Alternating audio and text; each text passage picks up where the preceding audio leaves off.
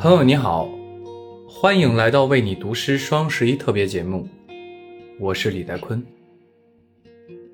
无论是光棍节还是购物狂欢节，无论是独自一人还是与人相伴，那些与我们所拥有的都在成就着自己。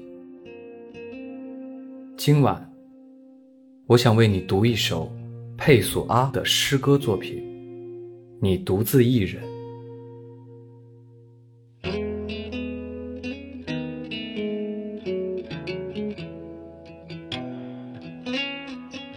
你独自一人，无人知道，安静，伪装，并非杜撰的伪装，不盼望任何东西，而你。尚未一无所有，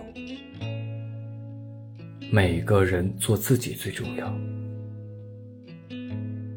你拥有太阳，如果有太阳；拥有树木，如果你向树木走去；拥有财富，如果它属于你。